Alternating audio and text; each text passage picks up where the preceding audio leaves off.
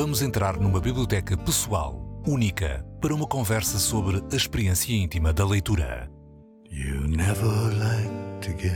Grandes Leitores, um podcast de Isabel Lucas. Uma parceria Antena 3, Jornal Público.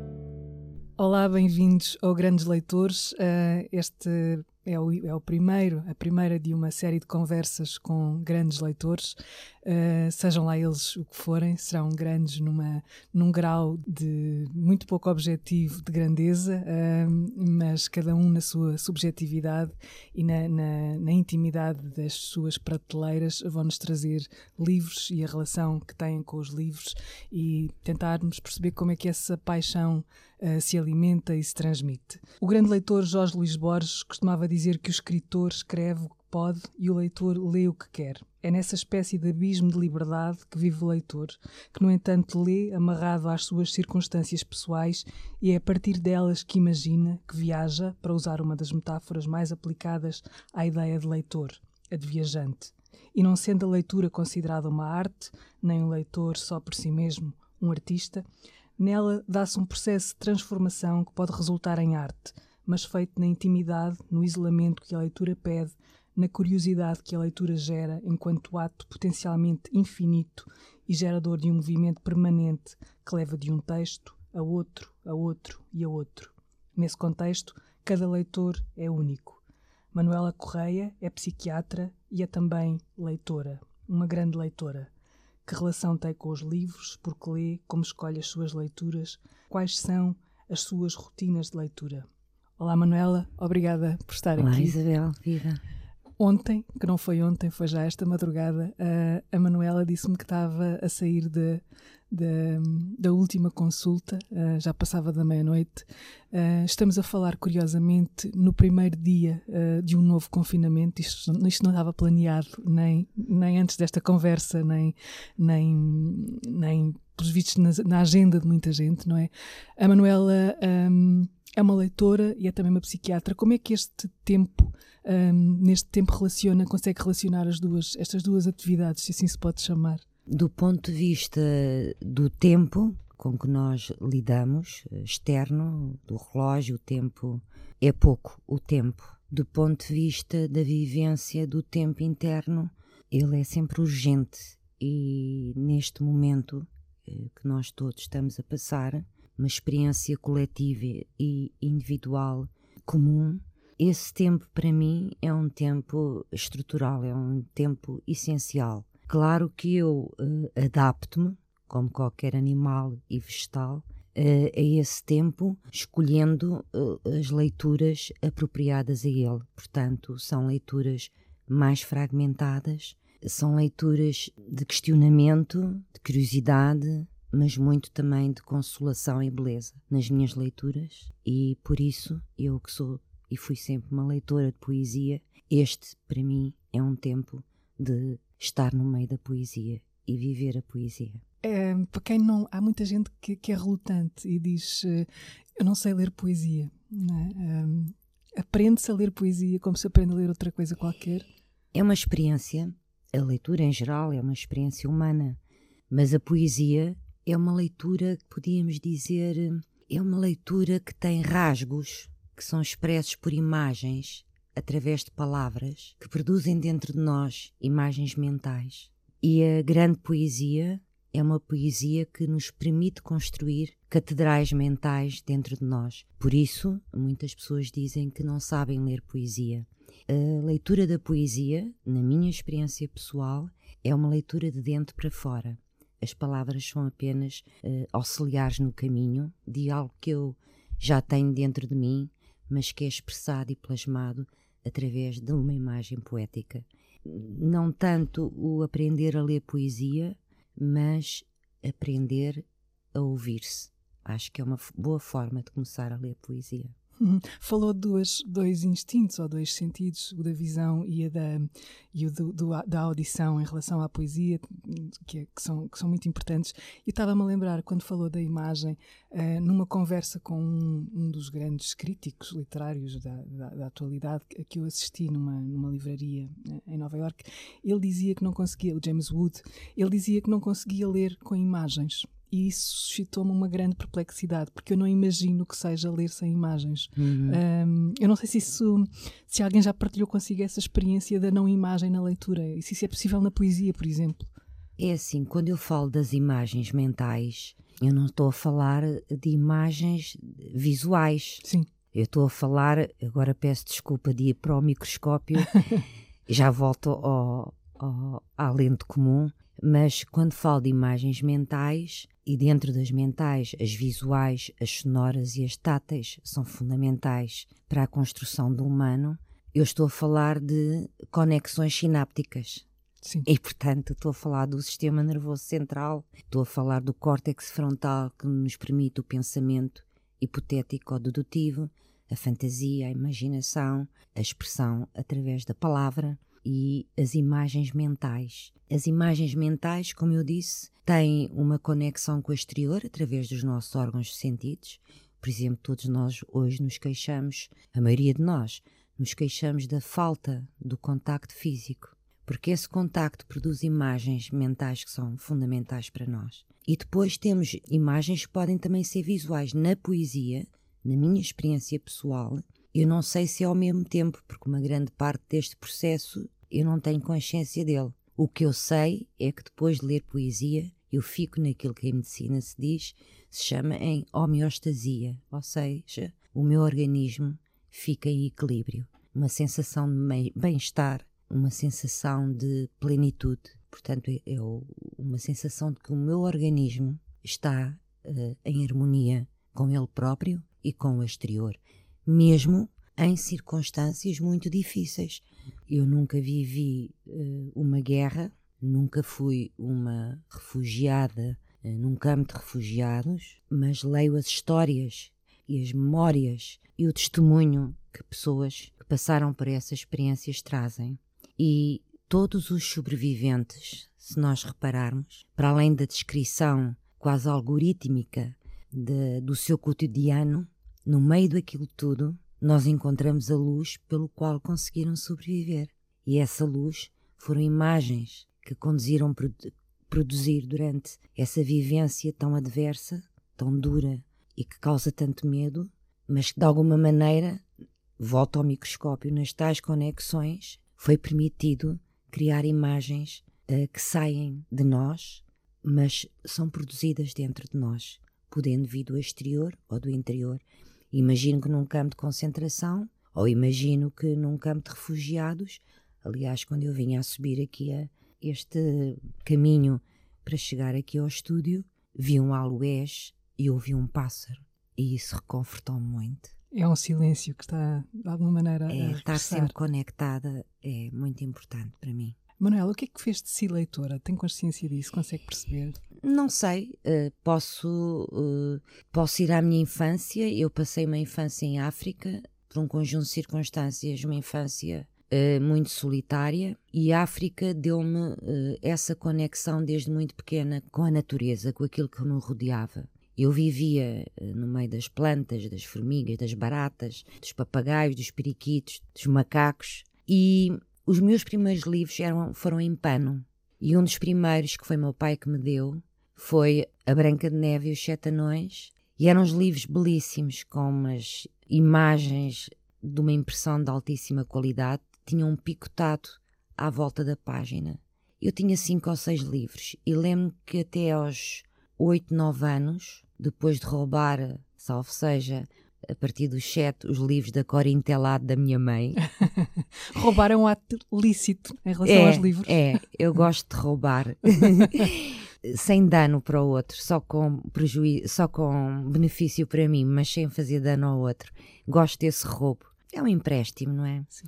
Mas para eu li e reli esses livros, lembro-me pai até aos 7, 8 anos, 9, já estava cá e depois dei-os a um menino ou uma menina uh, porque isso era o hábito da minha família de nós passarmos as roupas, os brinquedos, uh, que não eram muitos, porque não, em África e também aqui, não é? Nós precisamos de poucos, podemos criar os nossos brinquedos, não é?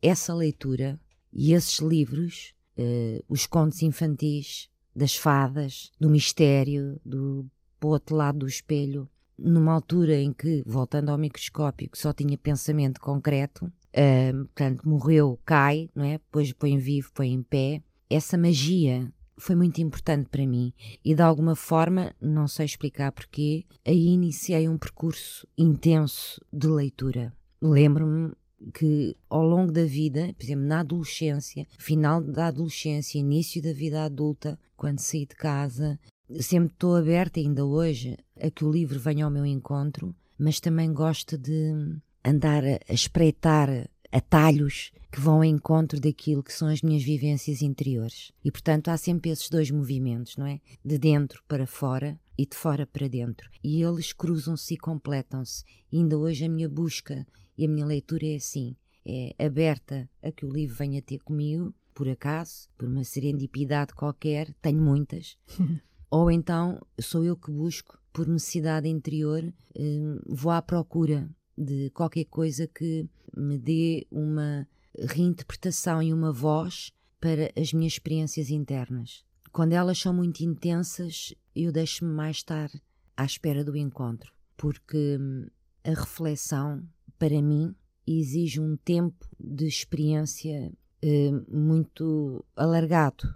Ou seja, eu refletir sobre a pandemia, que eu tenho até que fazer por causa da minha, do meu trabalho ligada à ciência, mas a um nível mais global, eh, lá está, é na poesia que eu tenho ido pescar, porque é, são rasgos, pequenas frases que eu aponto nunca nos meus livrinhos que eu tenho, não é? Nem são diários, são livros que eu vou acumulando desde os 12 anos e que ponho pequenas frases. E quanto mais intensa é a experiência, mais fragmentado eu vejo que o texto está. Sim.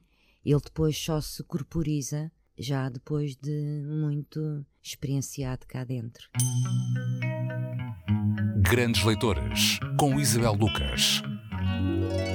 Sim, todo, todo, a Manuela falou, falou aí de um aspecto que é curioso, porque todos nós, enquanto leitores, temos tiques de leitura, não é? Temos hábitos, coisas que nos. Uh, alguém que sublinha os livros, alguém que dobra a margem, alguém que, que, que, que não toca não é, no livro, ou tem uh, a obsessão do livro ficar intacto mesmo depois da leitura. A Manuela está a dizer que tira notas. Uh, como é que é essa sua relação física com o livro? Ai, é muito possessiva.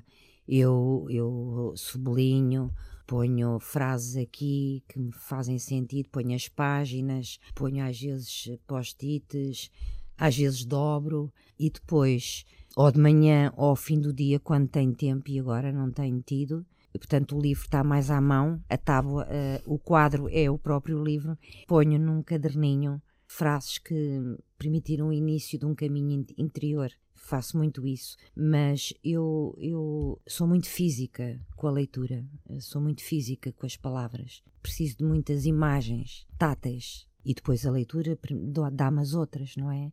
As outras imagens. Mas eu sou. Eu não maltrato os livros, eu tenho-lhes um grande amor, mas eles não são indiferentes. Apossa-se deles. Aposso-me e eles também não ficam indiferentes à minha pessoa e deixo muitas marcas no, nos livros, para além das digitais. e falava um, dessa, desse acaso que muitas vezes nos leva de um livro a outro livro, de um texto a outro texto, e que sem que nós muitas vezes vamos à procura, encontramos. Isso, isso remete para a tal metáfora do leitor enquanto viajante também, não é? A Manuela também é uma viajante fora da leitura, mas na leitura essas coisas estão relacionadas ou podem estão, estar? Estão, porque há muitas formas de viajar, não é? Num conceito abrangente. Depois há um conceito quase essencialista, quando nós falamos da viagem, que normalmente remete para uma viagem interior através uh, de uma noção de, de tempo que não tem princípio nem fim.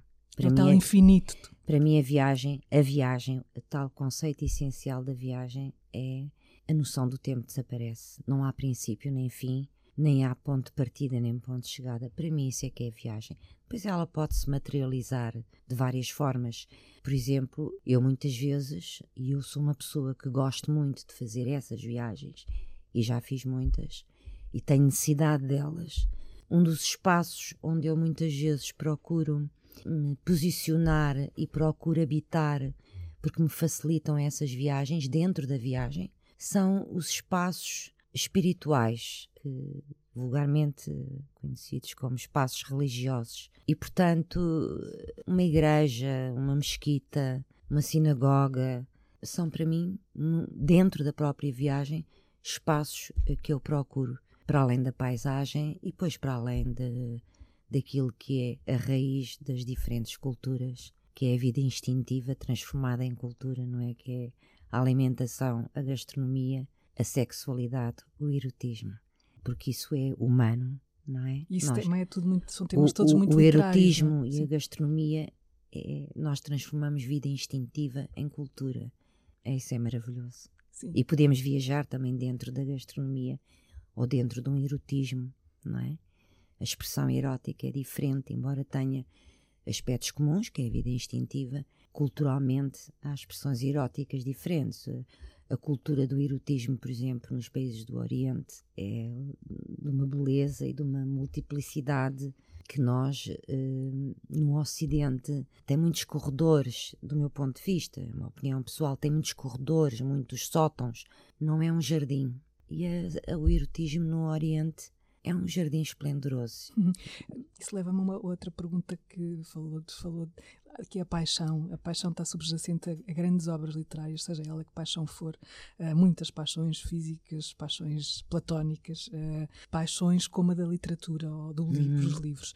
Um, eu vejo muita gente perguntar-se uh, como é que se pode partilhar esta paixão. Porque quem vive a paixão dos livros, como qualquer outra paixão, pela gastronomia, falou dela, gostamos de partilhá-la, não é? é possível transmitir esta paixão a alguém que não a sente? Eh, como é que se semeia este.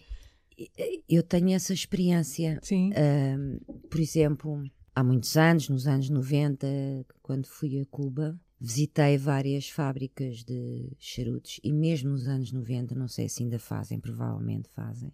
Enquanto as trabalhadoras, que eram mulheres, faziam os charutos, os cigarros, tinha uma pessoa, uma outra mulher a ler para todas. E elas trabalhavam sempre ao som e com a música das palavras. É uma experiência única. Tenho também essa experiência em Trás-os-Montes, que é um lugar que eu conheço muito bem. Aliás, eu conheço muito bem o meu país, é verdade. Gosto muito dele. Identifico muito com ele. Mas uh, também tenho essa experiência da partilha da leitura, porque se uma pessoa estiver a ler para outros, isso é uma forma de ler. Se uma pessoa estiver a falar de um livro que leu e falar com outra pessoa que também gosta de ler e essa outra pessoa não leu esse livro, isso também é uma forma de ler. Se duas pessoas ou três leram o mesmo livro e falam e partilham as suas experiências e o que retiveram e o que experienciaram, o que imaginaram, isso também é uma forma de ler. Há uma forma estrutural de ler, através de um meio, os grandes le os leitores gostam de lerem livros, mas hoje há outras formas, não é? Digitais, por exemplo, de ler. Não adere a elas? Só do ponto de vista da ciência, do ponto de vista de, da fruição. Da fruição, não consigo. Uh, penso que também tem a ver, obviamente, com a época em que eu nasci, tem a ver com essa estruturação do, do meu ser, não é? Imagina que, por exemplo, há dois mil anos, um papiro nas mãos de alguém a ser desenrolado, devia-se quase ser, peço desculpa, um orgasmo esplendoroso, porque abrir aquele rolo, não é? E ler, ainda por cima a leitura era tão restrita, não é? Devia ser uma experiência, uma experiência mesmo espiritual, não é?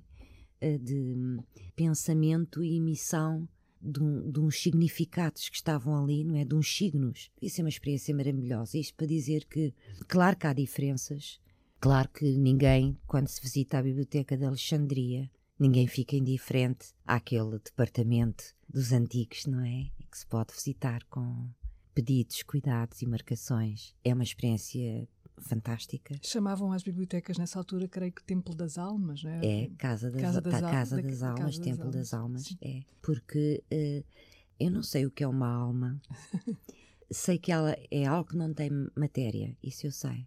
Aquilo que eu mais associo a uma alma é a eletricidade, é a conexão cósmica, é a imagem que eu tenho mais próxima da alma. E nesse sentido, eu também tenho uma alma e a minha alma está conectada com muitas almas. E depois está ligada nesse todo, sem princípio e fim, que é um conceito que eu gosto muito, não haver princípio e fim. Sinto-me bem nele. Falou há pouco desse, dessa espécie de reencontro não é? com um texto antigo no, no objeto inicial. Não é? Na, na, essa, essa é uma coisa. experiência emocionante. Sim. Eu, eu chorei quando estive em Alexandria, emocionei-me. Mesmo? Mesmo. As lágrimas caíram e eu fiquei surpreendida comigo próprio. E agora que estou a falar nisso, estou-me a lembrar, porque são, são eram nossos, os nossos irmãos, não é? Da não sei quantos milhares de anos, tiveram essa experiência que deve ter sido inicial e única. Nós só podemos imaginá-la. Só é? podemos imaginá-la, mas mesmo imaginando, ela é potentosa. É curioso que essa história, estas histórias em relação a, como é que essa Biblioteca de Alexandria foi criada, com, a grande pretensão de guardar a memória do mundo, não é? Não deixar que nada fosse esquecido. E que foi que eu estou a falar do livro Um Infinito no Junco, um, da Irene Valerro, que é um, um dos belos livros publicados em Portugal o ano passado. E há aqui uma citação, ela, ela põe em epígrafe uma citação que eu acho muito curiosa, que é da escritora Marilyn Robinson, que diz assim: Gosto de imaginar o quão pasmado ficaria o bondoso Homero, quem quer que fosse, ao ver as suas epopeias nas estantes de um ser tão inimaginável para ele como eu, no meio de um continente até então desconhecido. Estamos aqui. É um pouco este, é neste espaço, não é? Que estamos a falar. E de facto, é, é, isso é maravilhoso porque, ainda por cima, os livros antigos, por exemplo, penso na Bíblia, sobretudo o Antigo Testamento e também no Novo, claro, mas penso no Homero, havia uma forma inicial da escrita antes da escrita, que é o que se pensa hoje, não se tem ainda a certeza, é que os livros que são atribuídos a Homero foram escritos por vários escritores, por várias pessoas. Não se tem a certeza se havia uma identidade, um sujeito chamado Homero. Eu estive, investiguei muito isso quando foi os 2001 Poemas para o Futuro fartei-me de ler sobre isso, porque lá está, fiquei com uma curiosidade sobre a biografia do sobre Homero. a biografia do Homero. Então, lá está um caminho lateral, não é? Que eu fiz, aliás, fiz imensos com, a organização desse livro, e esse foi um deles, e era um fascínio. As teses, as teorias, as hipóteses, os documentos, as provas. Mas o que é mais consensual, e por isso é atribuído a Homero, na Bíblia também. A fala do histórico, por exemplo, não é? Sim. A fala de Sócrates, a fala do, possível, do possível Homero, as várias, várias falas, tiveram qualquer coisa vibratória, tiveram qualquer alma para outros seres sentirem que era importante gravar, fixar, para ficar registado e para se poder transmitir. Essas falas, nós hoje precisamos dessas falas, falas que nos aglutinem, que nos aproximem, que nos mobilizem, que nos deem esperança. Nós hoje, como comunidade, vivemos com muita falta de esperança, independentemente da pandemia. A pandemia, do meu ponto de vista, só veio acentuar essa vivência.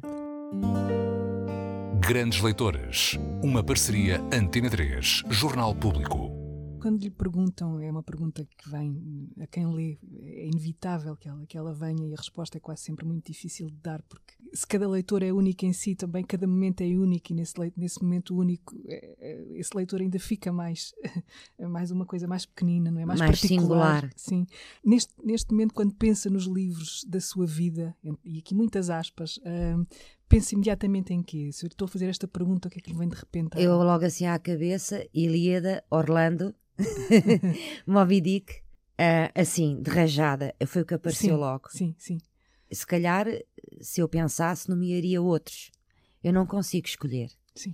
São muitos grãos de areia e eu não quero pôr uma hierarquia nesse conjunto. Claro que consigo uh, nomear 10, 20, 30, 40 livros que foram importantes, ou até grupos. A literatura russa, para mim, na adolescência, que a descobri aos 15 a 6 anos, por acaso, através do Gorky e da mãe, foi por aí, antes do 25 de Abril, abriu-me uma porta que eu fiquei, ainda hoje, uh, marcou-me e marcou muito uh, que que a forma desse? como eu me estruturei, a cultura, uh, os valores, a vastidão da paisagem, a ancestralidade está muito presente. Aliás, nas principais civilizações, tudo isso está lá, mesmo aquelas que, por um conjunto de circunstâncias, já desapareceram.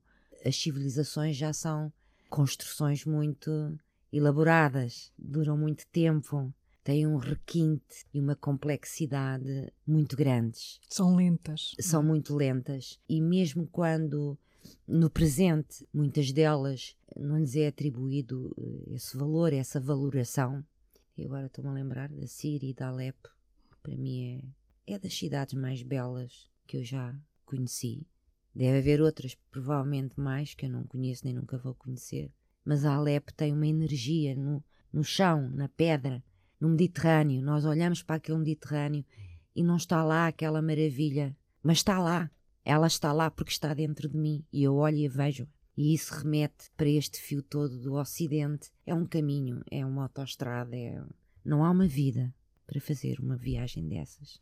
Sim. Não há uma vida inteira. Nós vivemos com essa nessa condição, não é? Essa é, condição é finita, é não é? É importante. É importante sabermos da nossa finitude. É, é. Eu acho que é muito importante eh, porque ela põe-nos um limite.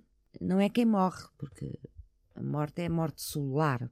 É quem sabe que a morte existe. E nós sabemos. Os sobreviventes, nós estamos sempre a ser sobreviventes. Morreu a vizinha, morreu a amiga, morreu um familiar.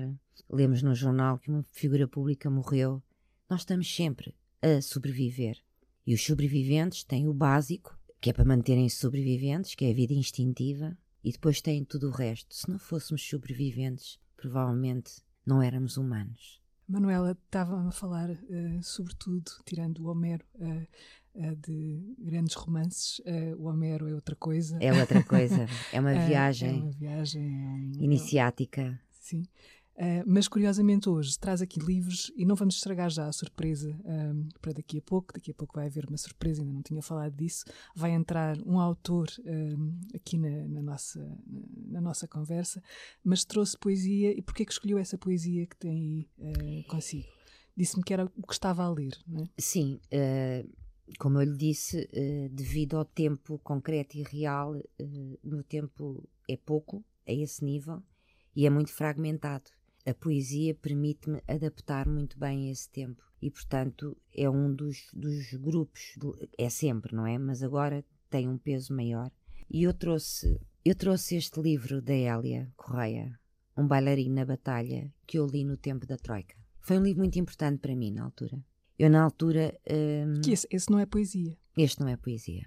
Eu, na altura, senti. Estava a experienciar uma falta de esperança coletiva Estava a experienciar a falência dos modelos de organização social. Estava a experienciar uma dificuldade e quase como uma impossibilidade de, uma, de sobreviver, termos a tal alternativa como comunidade. E este livro da Hélia uh, recentrou-me no caminho. Uh, foi muito importante. Eu li-o e reli-o durante todo o período da Troika. Foi um dos que eu li e reli nessa fase. E trouxe outro eh, da Hélia Correia, já se percebeu que é uma autora que eu gosto muito, que é o livro editado, eh, a editora dela, Relógio d'Água, Os Acidentes, que é poesia, mas é uma poesia que eu sinto, independentemente da, aliás, da singularidade da, da Elia, é uma poesia que, aliás, eu trouxe depois a, também a Emily Dickinson, porque eu acho que ela, a Emily Dickinson, é a poesia em estado bruto. É mesmo assim. Depois há outras pessoas que conseguem fazer a ponte. Ela põe travessões, porque não tem esses elos. O elo é através dos travessões da Emily Dickinson. Outros grandes poetas conseguem plasmar através de signos e de conceitos esses travessões. Mas isto é o, é o diamante em bruto da, da poesia para mim. E é uma poeta que eu também leio. Aliás, quem gosta de poesia está sempre a ler as mesmas as coisas e lê sempre coisas diferentes. Escolheu e, algum poema para ler aqui um bocadinho? Uh, lá está, marquei aqui alguns. Não sei, posso. Escolha um. No outro dia. Uh, uh, a Manuela mandou-me uma, uma frase, Sim, uma do frase acidente. enigmática, assim, que é lançar-me uma palavra. É lindo alguns... esse. É esmola. Leia lá. Lancei-me uma palavra, como alguns atiram code aos cães, uma palavra que embrulhada nesse cuspo que vos corre pelos queixos brilha e desconcerta a própria repugnância. Sacudia de vós, tal como alguém sacode a lama seca do sapato, sem perceber sequer que lama é, porque não tira os pés do alcatrão. Essa palavra, abandonada à porta, eu a recolherei, como se houvesse nela um pedido, a súplica de um órfão, de uma cria deixada para morrer. Eu pegarei nessa palavra ao colo, e não sabendo onde encontrar abrigo, nem alimento, dormirei com ela, ouvindo-a murmurar, enquanto os bosques vão crepitando e a cinza nos recobre. Uh, a Hélia Correia uh, vai, uh, vai estar aqui connosco agora, vai entrar agora nesta conversa. Em cada uma destas conversas, o, o, grande leitor que temos connosco vai escolher um, um autor a quem vai pôr uma ou duas perguntas, vai conversar um bocadinho com eles. Eu aqui demito-me da minha função e a Manuela Correia escolheu a Hélia Correia para, para estar aqui connosco. Oh, Hum. Vamos lá ver se o meu colo a reconforta. Oh, esse colo, esse colo. o que é que é para a Hélia um confinamento? O confinamento hum, para, enfim, para as minhas necessidades uh, uh, quase naturais não altera grande coisa, porque como é possível dar um passeiozinho, um, e, e, do que eu preciso absolutamente é de caminhar um bocadinho e posso caminhar na serra, que é um privilégio, é uma paixão grande, é uma felicidade. O estar em casa não me, não me incomoda muito. A, a esse nível, eu não sinto realmente a violência do confinamento. Tenho sentido, ao longo, não, não, não necessariamente do confinamento, mas enfim, este ano terrível, terrível que temos vivido, o que eu tenho sentido muito, e agora intensifica-se, mas já era assim, é a falta um, física dos amigos. Isso é que me falta muito e me perturba muito. E mais do que os amigos, as minhas crianças, porque eu tenho muitos amiguinhos pequeninos, muitos, muitos, muitos, e, e, e, o contacto com eles para mim é absolutamente essencial. É assim uma espécie do meu sangue a correr. estar com eles, o abraçá-los, o, o, passear. E, e, de modo nenhum, eu não quero, nunca aceito a substituição por, por, por imagem, porque o que eu quero é tocar-lhes e beijá-los e pegar-lhes ao colo. Felizmente, aqui hum, no sítio onde, onde vivemos, em Sintra, uh, temos dois meninos. Temos uma menina, um dois meninos sonho dos meninos mágicos que vivem aqui e que e ainda podemos passear com eles, mas não podemos beijar, não podemos agarrar, não podemos fazer aquelas, aqueles impulsos todos da, da, do amor físico neste sentido, que para mim é amor físico, para mim é, é tão físico como se fosse como, como, como qualquer outro.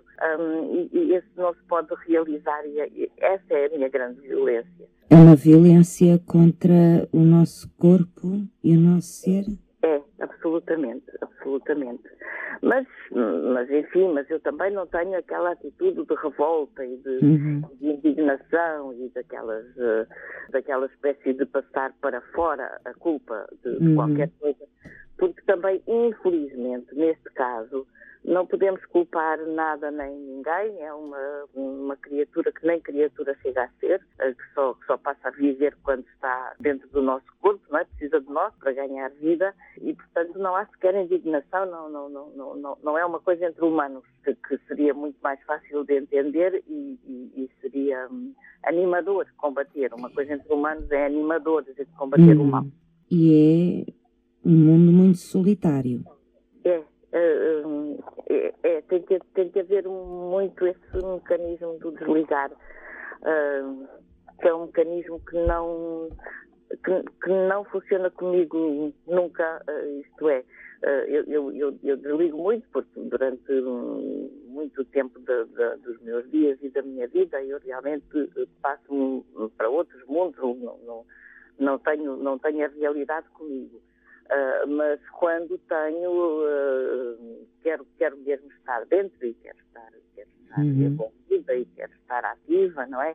E agora não podemos, não, não podemos, eu acho que não se pode sequer entender uh, qual, é, qual é o nosso espaço, até onde é que se pode ir e o, o que é que, o que, é, que é, enfim, o, o, o, território do humano e o, e o, que é o território da barbárie. De, de, e, e, isso que estava bastante, estava muito bem definido, para, ficou fluido, ficou. Uh... Mas é uma experiência limite, não é? Deste ponto de vista de, de termos poucas ferramentas para, Exatamente. para lidar com de uma forma adaptativa, é como se nos, nos estivessem a dizer: tens que aprender a viver com aquilo que te faz mal, aquilo que te magoa, aquilo que te dói, aquilo que não está certo. Tens que aprender a viver com isso. Como é que isso se faz?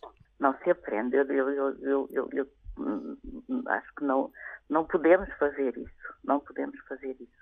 Temos que ser, digamos, hum, uh, ardilosos, temos ter aquele instinto de sobrevivência uh, que nos fez chegar até aqui. E eu lembro-me sempre do Dr. Afonso de Albuquerque, uhum. que foi médico. Sim. Uh, e, a, e, a, mulher dele, esqueci-me do nome, do nome, foi tão importante para mim, agora fugiu o nome dela, a Catarina, a Isabel era a filha. Uh, me dizia sempre, me dava sempre grandes lições de, de, de egoísmo, e, e, me disse uma frase que eu nunca esqueci: é, se nós não fôssemos egoístas, não tínhamos chegado até aqui porque não tínhamos sobrevivido.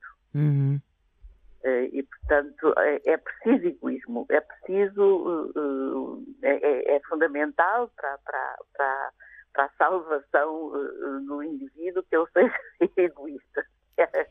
mas, mas é um egoísmo que depois do, no ser humano tem mobiliário próprio, não é? Tem, por exemplo, estou a pensar, os livros, por exemplo, pode ter uh, gastronomia, pode ter a religião. Sim. Tem, tem, uh, nós depois transportamos isso com, com, também com esperança, não é?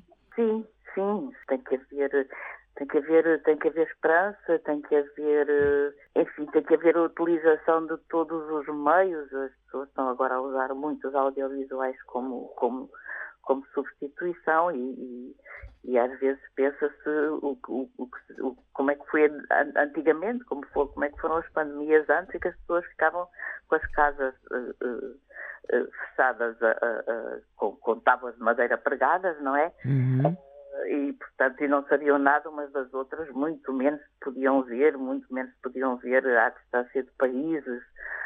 Um, e, e, e, nisso a civilização uh, facilita, enfim, dá, dá certos amortecedores para, para, para estas coisas.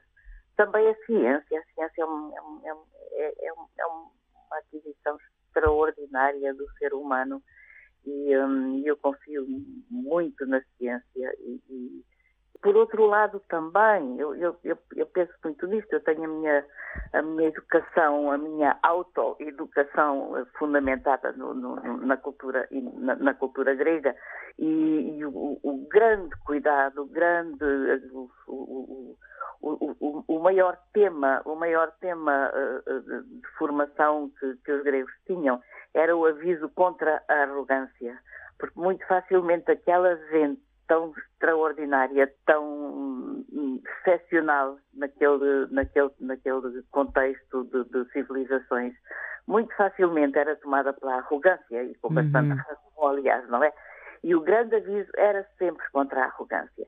E nós tornámos uma sociedade extremamente arrogante. Nós uh, sentimos que somos superiores a tudo, que é impossível que controlamos tudo. Eu vejo pessoas indignadas quando está calor, muito furiosas, como se quisessem ir a um gabinete reclamar contra, contra, o, o, o, contra o sol, porque com, uh, estão habituados a reclamar contra tudo, ou quando está a chover a mesma coisa, querem, querem, estão muito indignados porque ainda não conseguem dominar isso e pouco falta para dominarem tudo e estamos numa sociedade extremamente arrogante, arrogante com tudo, arrogante com a doença, arrogante com a ambição eh, financeira, eh, arrogante com a educação dos filhos. Nós eh, temos, temos um complexo de superioridade feio, muito feio, que nos empobrece muito, sobretudo quando, quando aparece assim uma coisinha mínima, minúscula, tão pequenina, tão capaz de, de, de ter esse poder imenso. Para tudo.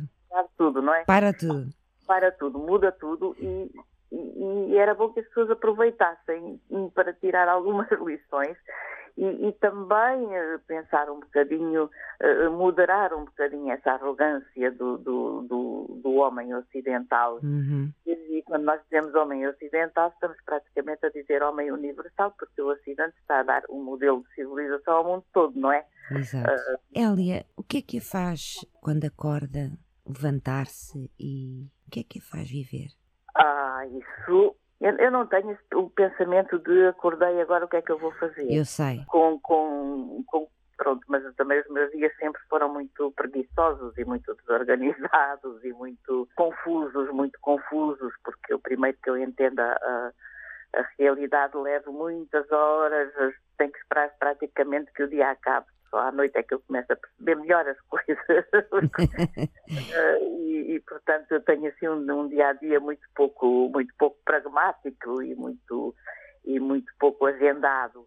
Uh, Mas nessa, nessa aleatoriedade, onde é que está o, o Eros? Eu, pois, exato, eu vou dar uma resposta que normalmente não daria, mas pronto, mas estou assim tão feliz de estarmos a conversar que eu vou, que eu, que eu não daria por, por, por, por, por não ser uma conversa privada, não é?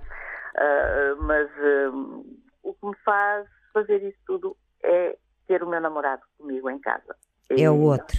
É, é, é o outro. É com ele, é, é, é, viver o dia inteiro com ele, é, é assistir à, à, à, criatividade imensa dele, uhum. mas um, é, é, é, claramente o outro porque to, todo, toda a minha uh, confusão perante o real, toda a minha todo, quase o meu pânico perante, perante uh, as coisas do real, uma refeição, aquelas coisas agora de, de estar fechado e de, uhum.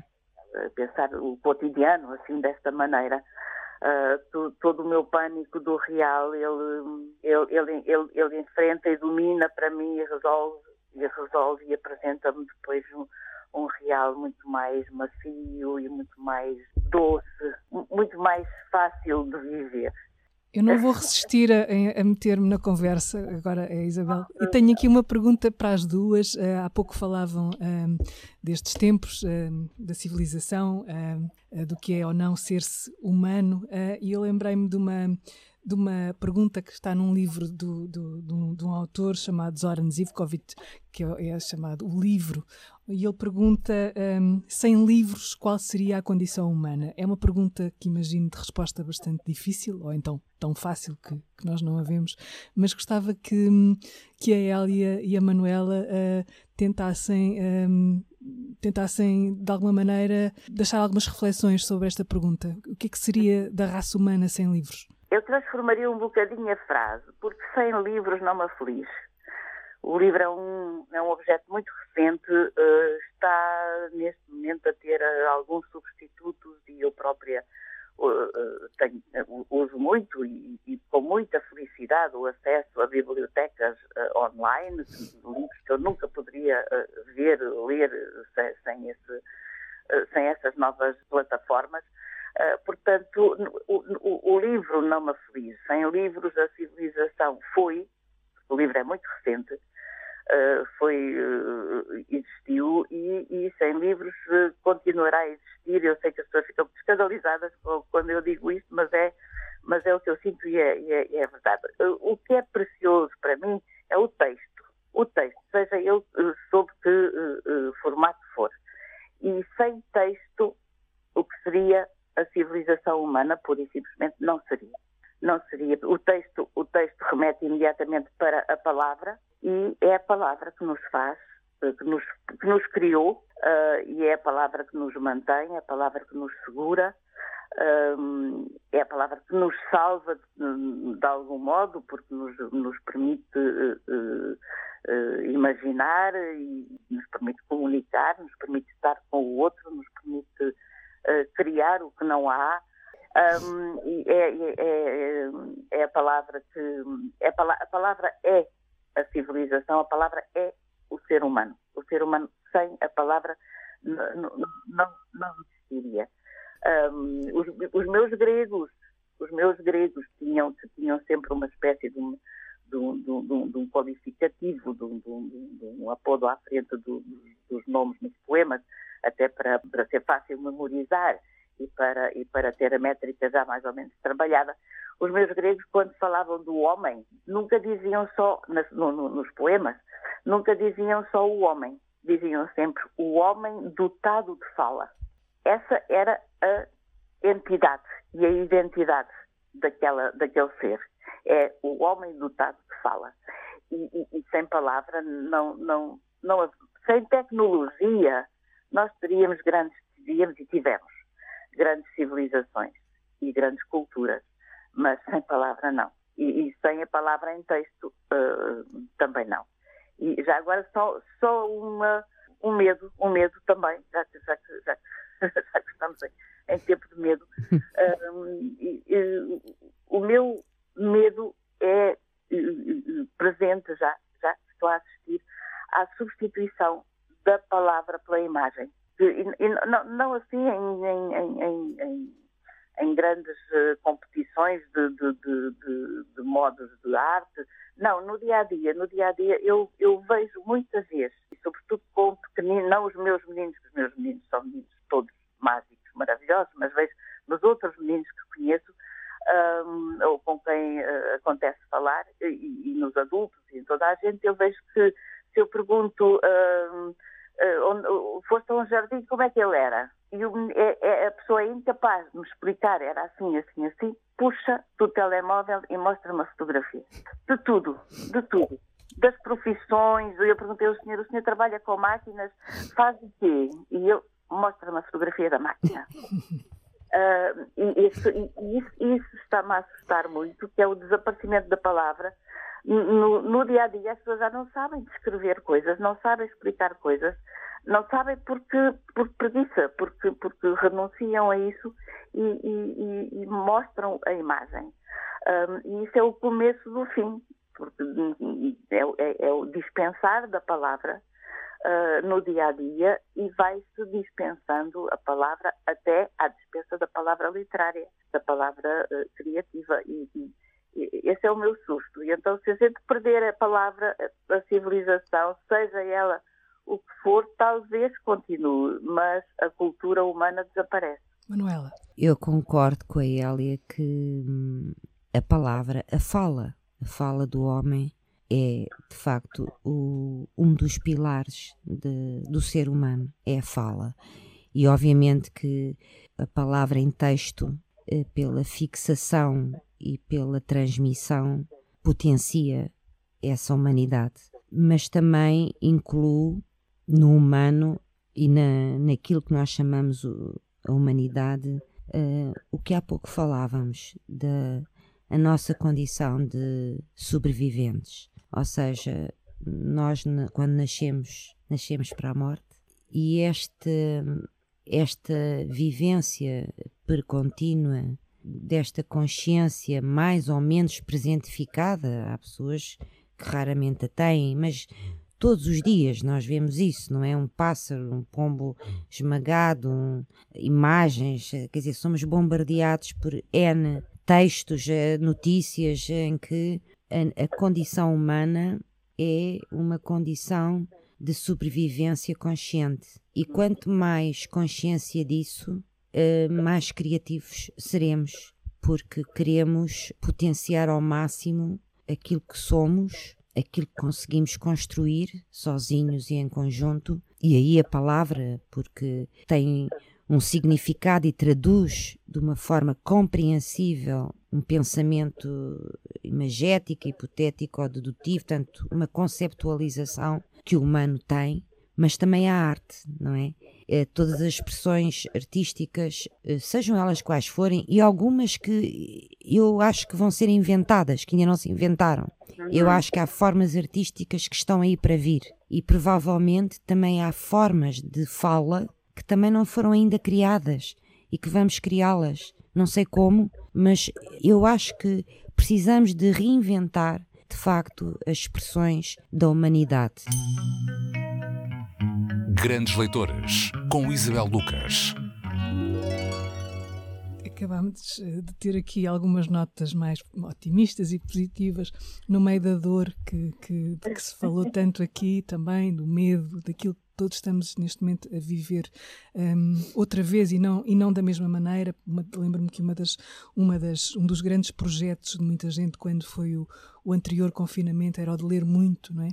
Conseguir ler muito, uh, parece que muita gente não conseguiu ler assim tanto, andámos muito desconcentrados da leitura, a realidade parecia ultrapassar uh, de alguma maneira. Uh, tudo o resto, mas hoje começamos eh, outra fase, uh, se calhar com outro tipo de ansiedade, se calhar com algumas expectativas mais moderadas em relação àquilo que conseguimos ou não fazer neste, neste tempo, mas ehm, acho que continuamos a, a, ter livros connosco, não é? Vamos levar livros connosco para dentro uh, e que eu queria perguntar mais uma vez aqui às duas, à Elia e à Manuela, se pensassem num livro para alguém levar para dentro, ou se tivesse que se encerrar com um livro, um, que livro é que levaria, Hélia?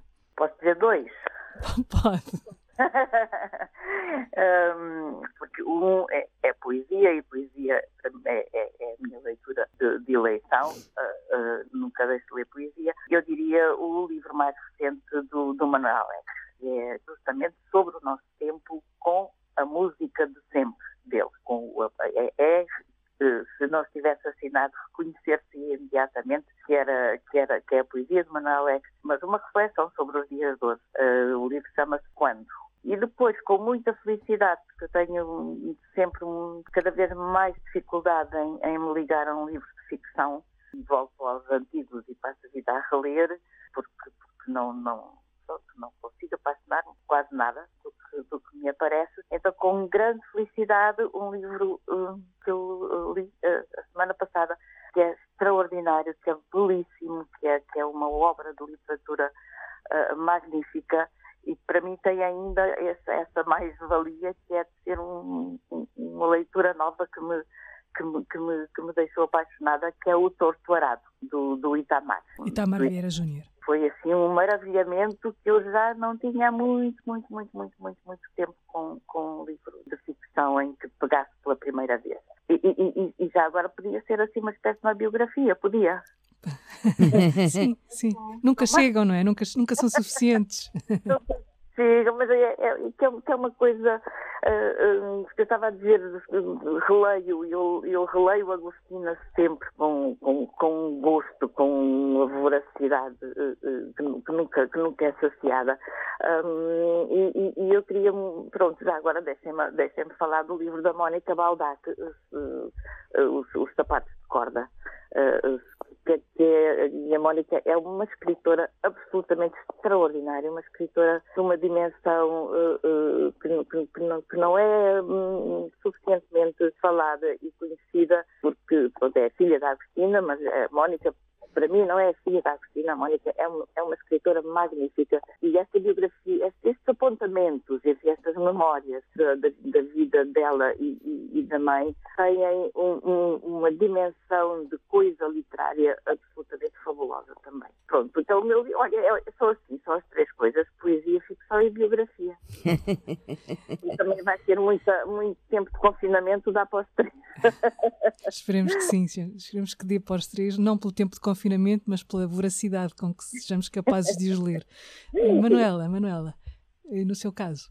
Levaria duas ou três cosmogonias, o Moby Dick e, e o Orlando, já estou a pôr muita coisa, mas... Eh, e o Orlando da Virginia Woolf, para mim é um livro extraordinário uma metamorfose. Normalmente não é o livro que as pessoas escolhem da Virginia Woolf, não é? Eu sei, não, mas para mim... Sim. Por acaso é o livro da Virginia Woolf que eu releio muita vez. É, também eu. Eu adoro, uh, gosto daquela metamorfose através da, da escrita que ela possibilita a cada um de nós imaginar isso. Sim, sim, sim, é. sim. E, é, e, e é extraordinário. É extraordinário. Literariamente é uma, é uma beleza. E depois levava, neste momento, levava o Walt Whitman. Sim. Uhum. Levava o Walt Whitman comigo. E porquê o Whitman? Porque ele é claro, é esperança, ele é luz, ele é música, uh, ele é um caminhante. Uh, eu quero agradecer uh, às duas terem estado aqui, agradecer à Elia por ter estado aqui neste, nesta conversa a partir de, de Sintra, via telefone. Então, e... Eu é que agradeço muito esta, esta, este bocadinho convosco, que não foi, enfim, não deu para abraçar fisicamente, mas foi, foi mesmo quase físico. foi, foi, muito, muito bom. bom. E foi através da palavra, Elia, e das memórias comuns e da partilha das vivências também. Foi, foi, muito bom, foi muito, muito, muito consolador, muito consolador mesmo. Manuel, eu gostava de. Esta conversa tem que acabar, uh, infelizmente. Uh, gostava... Não apetece. Não apetece. Não, apetece ficar aqui o dia todo a conversar Sim, e irmos é, ali passear. É verdade. Uh, eu gostava, se calhar, de ouvir ler qualquer coisa que escolhesse, uh, porque estamos a falar de leitura e de leitores, uh, vamos ao texto, não é? Eu há bocado li aquele início de um poema do livro Acidentes, de, de Alia Correia. Vou ler uma coisa muito pequenina de uma poeta que eu, para mim é primado da poesia, porque é uma poesia fragmentada e que tem espaços para nós fazermos a, a construção da imagem poética dentro de nós. É, eu considero uma poesia experimental, uma poeta experimental, Emily Dickinson. Eu antes de antes de da Manuela ler, despeço-me aqui. Uh, obrigada por esta conversa. Espero que que esta conversa ou conversas como esta sejam infinitas, possam ser infinitas, pelo menos na, nas possibilidades que nos despertam. Depois da dor, algo solene vem. Os nervos pausam como tumbas. O coração pesado indaga-se. E ele é ele. Quem é ele? Susteve os outrens ou os a quem? Os pés mecânicos se movem, de terra ou ar ou o que for. A estrada de madeira, à margem medra. Um sorriso de quartzo, como pedra. É a hora de chumbo, que quem sobreviveu relembra, como um enragelado lembra a geada, calafrio, estupor, depois mais nada.